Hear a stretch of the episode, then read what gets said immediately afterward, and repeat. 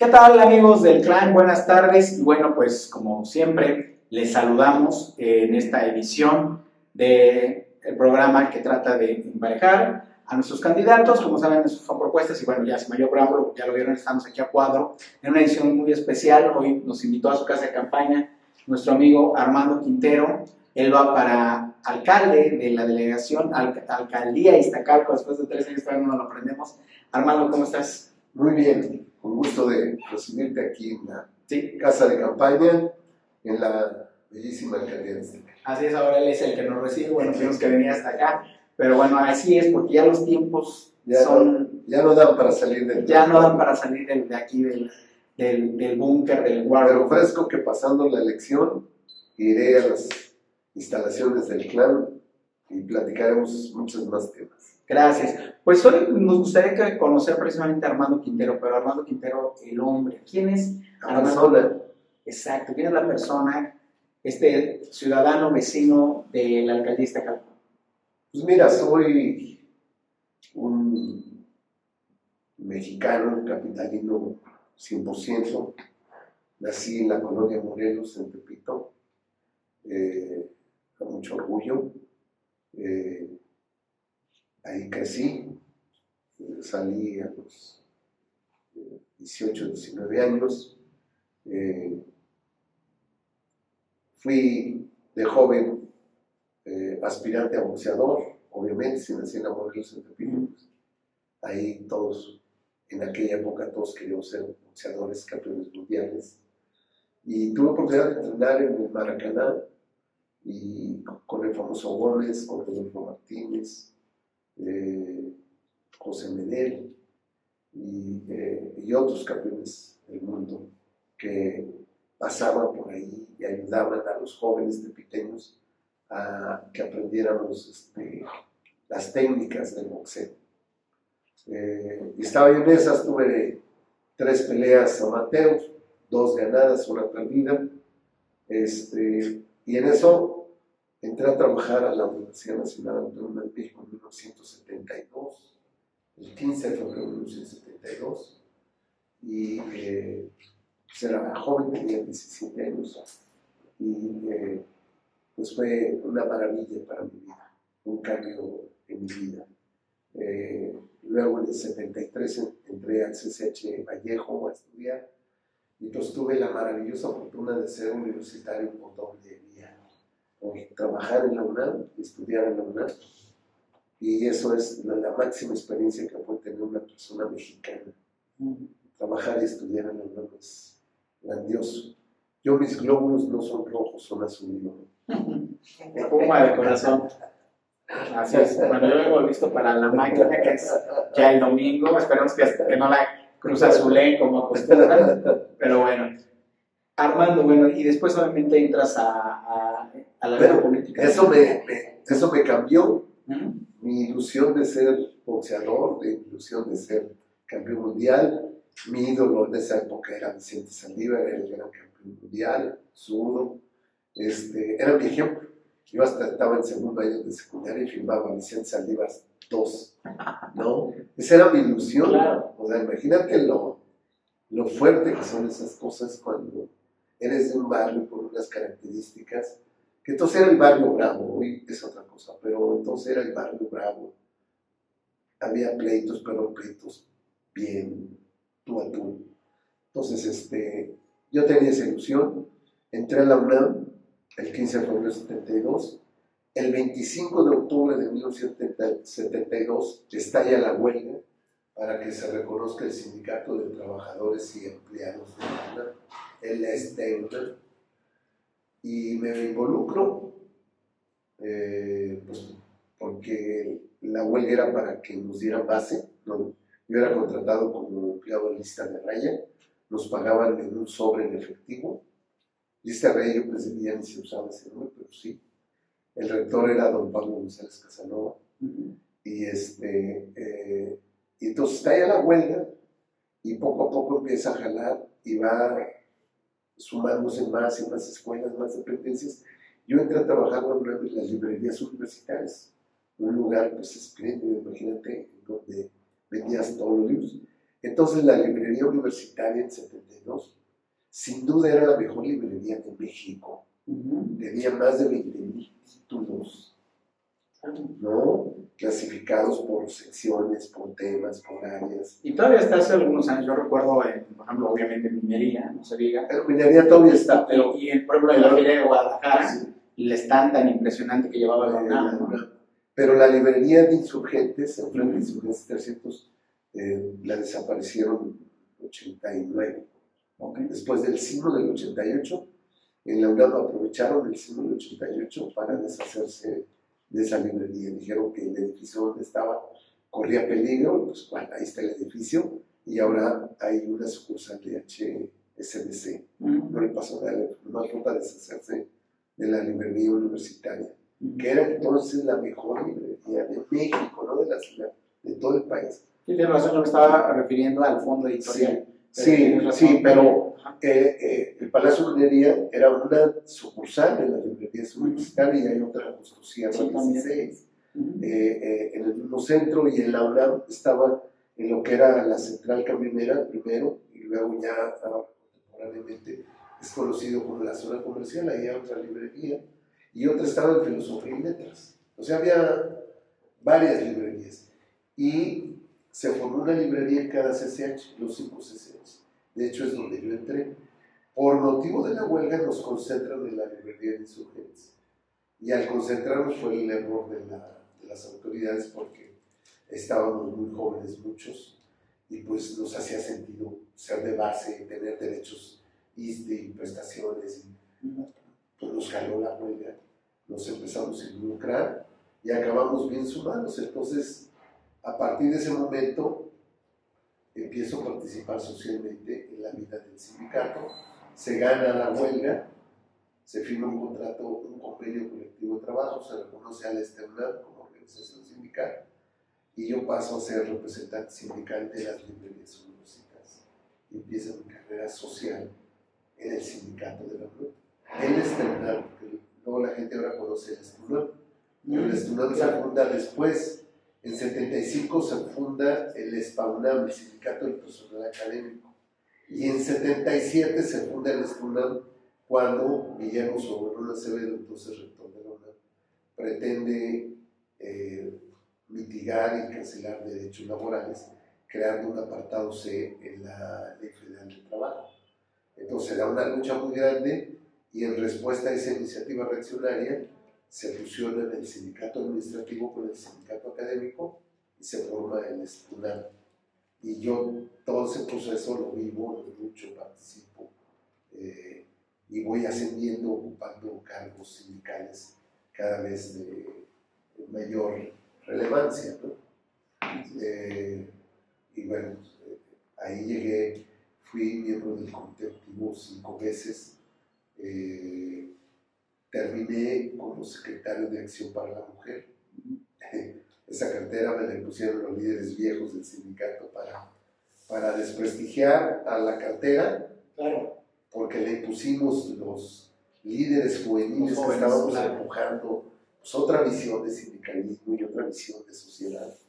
Y, este, eh, y entonces en venganza de que si ganamos en un congreso que hubiera cartera para mujeres, porque la mayoría del sindicato eran mujeres, entonces, así, y que me ponen a mí.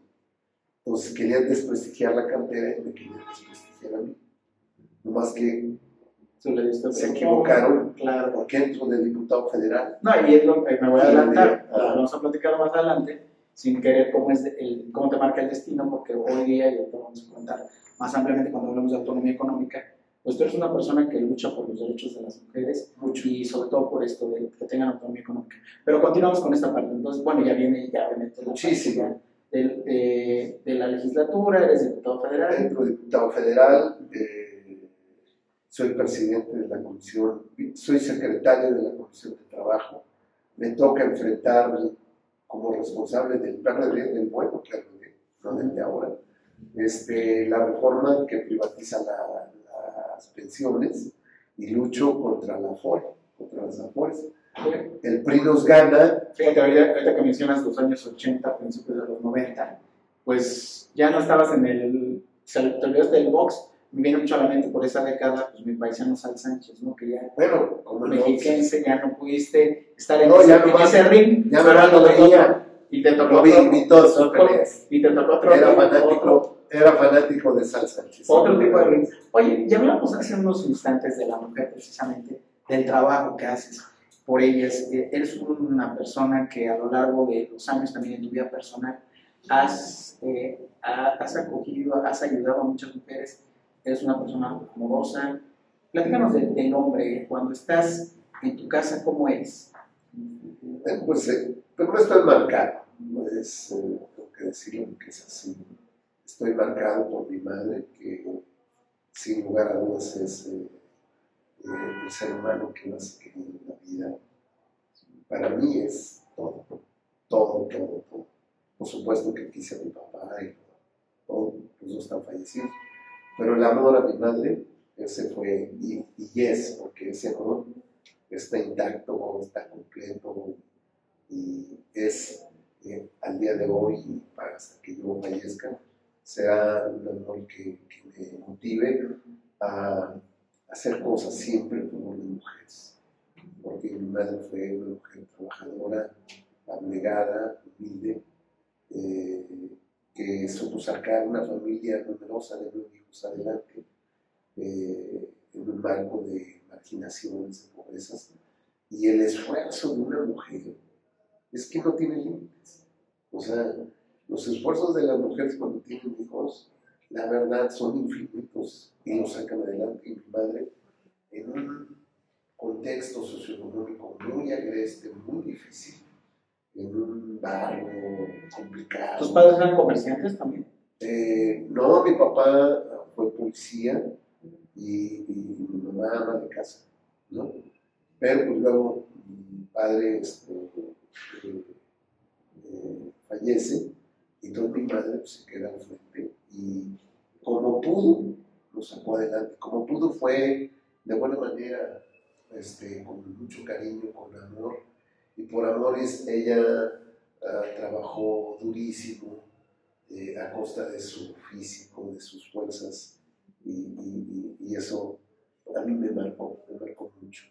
Verla cómo trabajó, cómo se esforzó, obviamente cómo se desgastó la vida, el camino largo de la vida.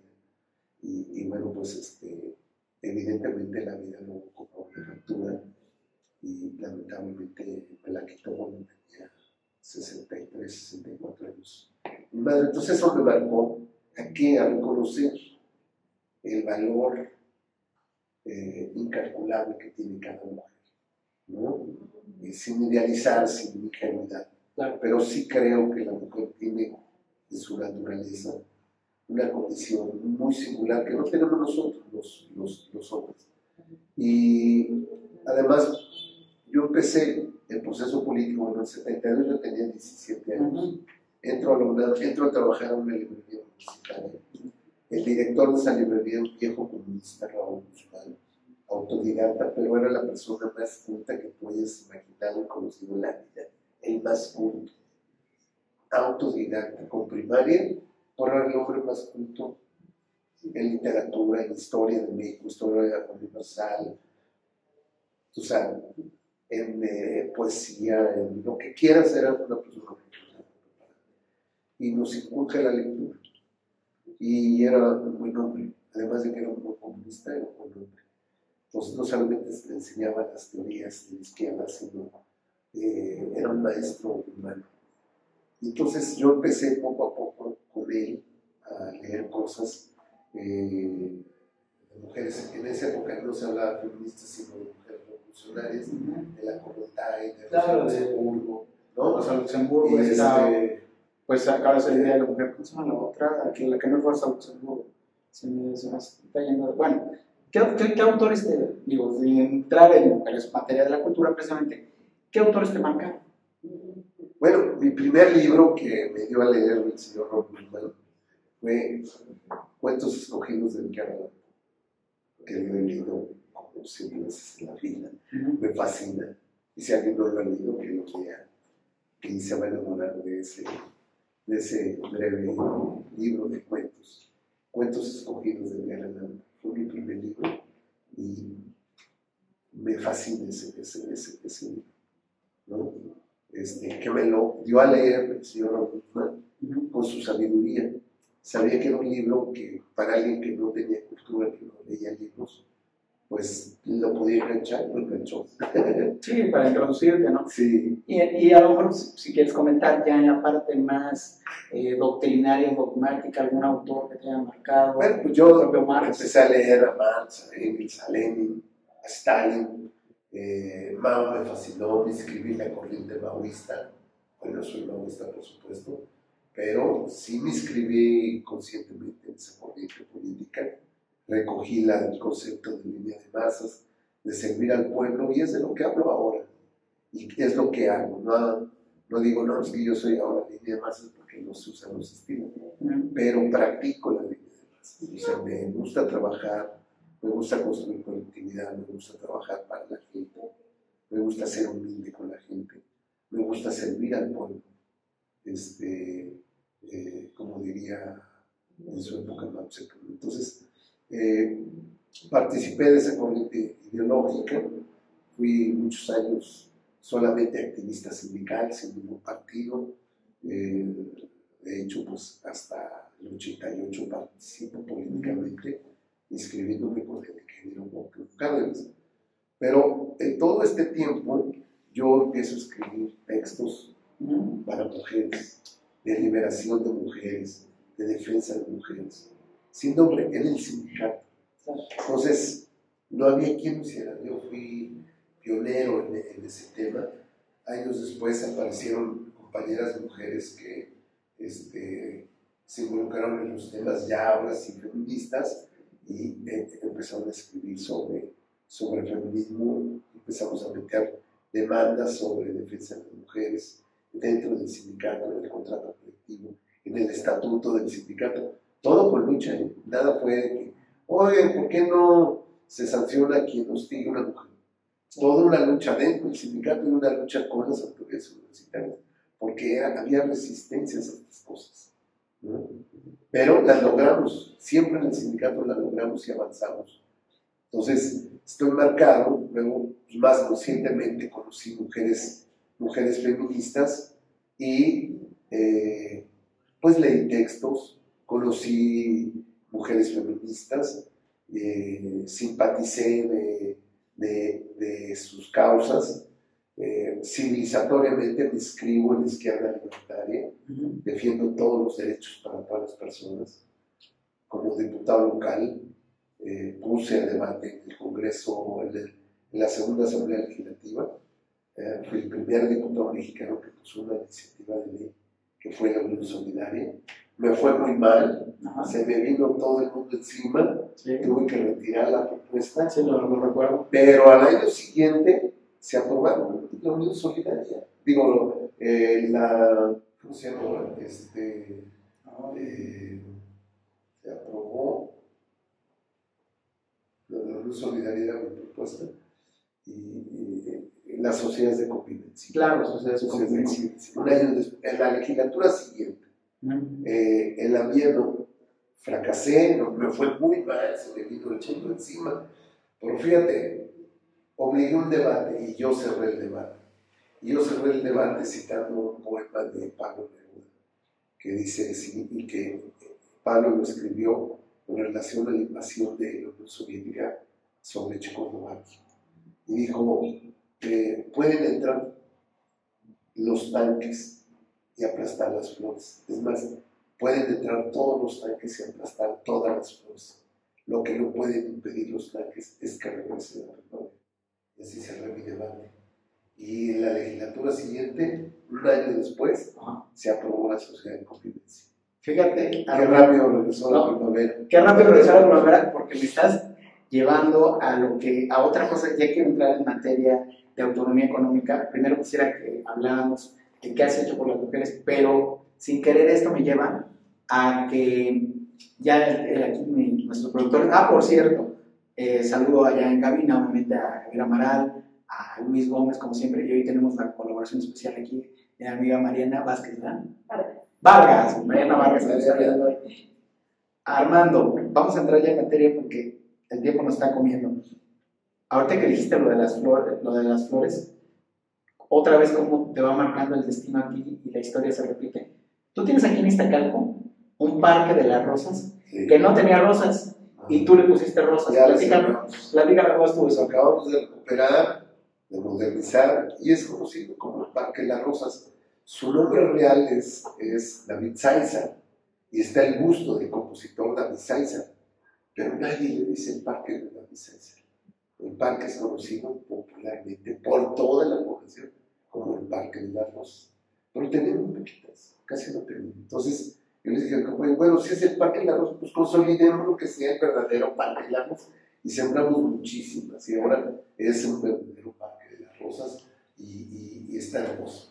Y, y, no es el único, o sea, tienes, has hecho un rescate, eso es importante que la gente lo sepa, y también ustedes dejen, como siempre, sus comentarios aquí en la caja de comentarios, ahorita, ahorita, porque luego la gente dice, ay, no es que nunca les dices, no, ahorita te voy a hacer una pregunta que sí va a ser un poco álgida, pero me la tienes que contestar. El, pero antes, hablando de este rescate que haces, no solo el Parque de las Rosas, has hecho un importante rescate de los espacios urbanos aquí en Iztacalco. Muchísimos. Hemos recuperado la mayor parte de los parques y de los centros sociales. Los más grandes ya los hicimos. Leandro Valle, el Agrícola Oriental, Patitlán, el Parque Artial y el Parque de la Calle 6, el Parque Ecológico y la Agrícola Oriental, que estaba en ruinas completamente un parque que está sobre Churubusco y la 106. Hicimos un parque lineal sobre Plutarco y las calles de Churubusco al eje 3. Se remodelaron, se transformaron los dos parques de la reforma militar y de la reforma Iztaccíhuatl y la militar Marte, el parque Mariano Matamoros y de las Rosas, los dos fueron renovados completamente. Y, bueno, nos ha estado mucho en eso porque soy convencido que son espacios de convivencia familiar y que debe haber la opción para que haya deporte, eh, actividad recreativa y convivencia familiar, y esos son los centros sociales. Así es. Has estado también preocupado, decíamos, por la autonomía de las mujeres, en la, no solo en el discurso, también en la práctica. Eh, has activado los, los mercados, creo que, okay, mercado 252, 253 251, 250 son los dos mercados más nuevos de la ciudad. El 251 es el mercado de Río Frío, que era conocido como el mercado de Achachas. Y ¿Ese es el que tiene una cosa contra incendios o no? Sí. Es casi automático. Sí. A ver, se, bueno, es el mercado más moderno de la Ciudad de México, no destaca algo de la ciudad, porque se trabajó y se instaló un sistema automático contra incendios. Entonces es un mercado gigante, muy grande, eh, de 500 locales, y ahora mismo estamos trabajando un segundo mercado que en un par de meses estará listo, más pequeño para 100, para 100 locatarios. Entonces, dos mercados en plena pandemia, con recortes presupuestales tremendos, en 2020 172 millones, en 2021 190 millones. Y con ello haciendo recuperación de espacios muy grandes con inversiones muy cuantiosas, construyendo mercados que requieren también inversiones muy cuantiosas, reiluminando esta calco que va al 80%, falta un 20%, pero este año se concluirá al 100%. Entonces, todo esto es inversión pública, nace el bien sin mirar a quién. El dinero viene del pueblo, entonces tú no puedes devolverlo partidistamente, religiosamente o a través de organizaciones sociales y, liderazgos, como lo hizo el PRD en los seis años anteriores a nosotros. Todo era PRD y si no, no tenías bienes ni servicios. Ok, tú también has buscado el bienestar en cultura y educación. Platícanos de qué has hecho. Bueno, pues hemos hecho muchísimas cosas, la verdad. Eh, hicimos un cine, un teatro. El cine se llama Facultad Ciudad 1, el teatro se llama Juan de la Cabada, el doctor al, escritor comunista Juan de la Cabada. Este, tenemos dos escuelas de música con 550 alumnos gratuitas, con todos los instrumentos ahí. Nadie tiene que comprar instrumentos, se los prestamos. Instrumentos de buena calidad, eh, de las marcas más prestigiadas. Ahí están gratuitamente para los 550 alumnos. Hemos eh, eh, recuperado el auditorio como cine. En el Leandro Valle, el pequeño auditorio también fue adaptado para cine. Este, y eh, Tenemos eh, eh, en proceso de construcción el Instituto de las Danzas del Sur 8, a un costado de Leandro Valle, que estará terminado en dos o tres meses, donde los jóvenes señoritas de Estacalco van a poder ir a estudiar las danzas clásicas, las danzas regionales mexicanas, o los bailes modernos, los hip hop, los que sean. Ahí van a poder ir jóvenes y señoritas, niños y niñas, a aprender a bailar gratuitamente. Como bien dices, a través del deporte y de la cultura, el rehacerse nuestro tejido social. Hace días estuviste con los deportistas, ¿no? Sí, el programa de... ¿Cómo? ¿Iztacalco, Iztacalco al 100? Sí, Iztacalco al 100. Al 100. ¿Qué, ¿Qué recogiste de los deportistas? Bueno, pues quieren que las instalaciones estén bien y por eso y la mayoría de ellos, ¿por qué están? Porque han visto que estamos remodelando las áreas deportivas, ¿no? Entonces, este, y que ellos usan, que ellos necesitan. Entonces están los boxeadores, los corredores, eh, el, triatleta que va a concursar en un triatlón este, a, nivel internacional, eh, los luchadores, en fin. Entonces, ¿qué es lo que han visto más que palabras o promesas? Que se ha hecho una inversión muy grande en recuperar los espacios deportivos para ponerlos de uso gratuito para todos. Quiera ser profesional o simplemente por eh, una práctica saludable para sí mismos. Okay. Eso es lo que, vas, lo que estás haciendo y lo que vas a hacer. Y ahora sí te voy a preguntar, ¿por qué Iztacalco es la única alcaldía de toda la Ciudad de México que no tiene un museo? Pues esa es una buena pregunta. Hace años se, se habló de que se hizo una inversión con el sí, Mateos, el museo, museo fantasma y, que, y, que literalmente y, era de, y peor San, Mate, San Matías, San Matías, de San Matías peor, claro. hubo dos o tres años presupuesto millonario sí. este, asignado y, pero nunca está el museo. No, nunca por eso el museo y nunca hubo mantenimiento. Una broma ¿Qué le hicieron a, lo, a los dineros? Pues se los robaron, esa es la verdad. No hay.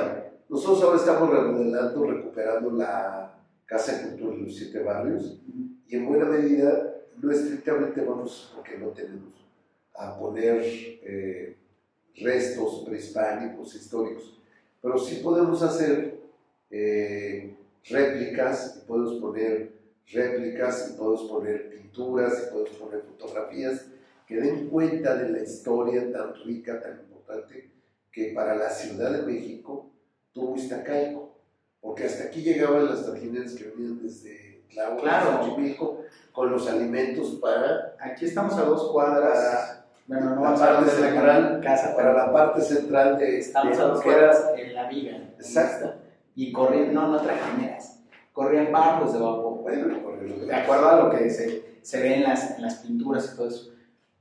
Armando, yo te quiero hacer una petición a nombre de todos los ciudadanos de México, de la alcaldía de Iztacalco, yo no soy vecino de aquí de Iztacalco, pero sí de la Ciudad de México. Yo quisiera comprometerte aquí públicamente ah, ya, a que, por favor, si el próximo, el próximo trienio sales favorecido con hágase un museo aquí en Iztacalco. Que tenga ya Iztacalco, o sea, es increíble que sea la única, que mejor, no sé cuáles, pero hay otras alcaldías que a lo mejor tienen menos densidad poblacional, menos presupuesto, menos impacto social y deportivo y tienen museos. Es la única alcaldía que sí, vamos a tener nuestra zona museística. Sí, sí. En la, en la, en la Casa de Cultura de San Matías. En San Matías sí. y en bueno, cualquier otro lado es más. Y ni va a ser millonaria y ni se va a desaparecer el museo ni el presupuesto. Es, o sea, en una de esas. Estos son los Mateos. Es más, te voy a dar la idea y, te, y, y digo, yo, ahora yo, José Miguel Alma, como ciudadano te lo pido. Dale, José Miguel. ¿Qué, ¿Qué tal un museo de la lucha libre de box? Pero también vamos viéndolo, sí, la Michuca. Ah, lo de la Michuca. Pero eso es. La Michuca eso, lo podemos hacer. Exacto. Ya, ya lo nombraste entonces. La Michuca ya está. Perfecto, pues entonces ya no se diga más. Nos queda un minuto para cerrar. Agradezco mucho a todos, como siempre, este es un espacio plural, ya estamos por cerrar este, este periodo electoral, pero bueno, seguiremos hablando. Y me va a gustar mucho, como bien dijiste, que ahora que ya este, seas alcalde nuevamente, antes alcalde, alcalde con, es también extraño, alcalde con licencia, pero bueno, en el próximo trienio nos visites y podamos hablar de esto, podamos hablar de más cosas ahí en el estudio.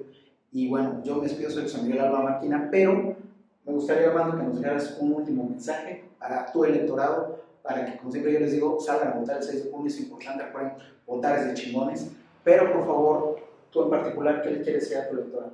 Bueno, pues decirles, miren, la política social nuestra, yo lo acabo de definir así, va a caminar sobre dos piernas. Una que es la defensa de las mujeres de Iztacalco, de todas las mujeres de Iztacalco, hasta que logremos imponer todos los derechos para todas las mujeres y que hagamos respetar todos los derechos para todas las mujeres. En Iztacalco, quien toque a una mujer se va a enfrentar a la alcaldía, que lo sepan, lo sepan bien. Y con la otra pierna vamos a trabajar el tema de jóvenes. Y con los jóvenes son tres los caminos que se van a instrumentar para que los jóvenes de Iztacalco puedan desarrollarse en el área que consideren mejor o en las áreas porque no son contrapuestas. Educación, cultura y deporte. En esas tres cosas va a haber muchos talleres, va a haber muchos cursos, va a haber muchas convocatorias a participar en foros, en eventos, en talleres, en concursos con estímulos económicos o materiales o de viajes, de entrega de libros, de materiales didácticos, en fin, una gama amplia, pero los jóvenes tendrán una ruta muy clara en educación, en cultura y en deporte. Pues está todo dicho. Mujeres y jóvenes caminando con los pies se llama la visión. Perfecto. Armando, te agradezco mucho que nos hayas. Bueno, ya, ya, ya te vas a hablar muchas gracias. Pero bueno, te agradezco mucho que nos hayas invitado aquí a tu casa de campaña. Amigos, continúen con más contenidos en Moon TV. En el clan, agradezco a la mañana y a todos ustedes. Y les recuerdo que siempre, bueno, primero que votar es de chingones este 6 de junio y que hay que sonreír. Voten así, será más. Voten como quiera, pero voten. Voten como quiera, pero voten. Así son más.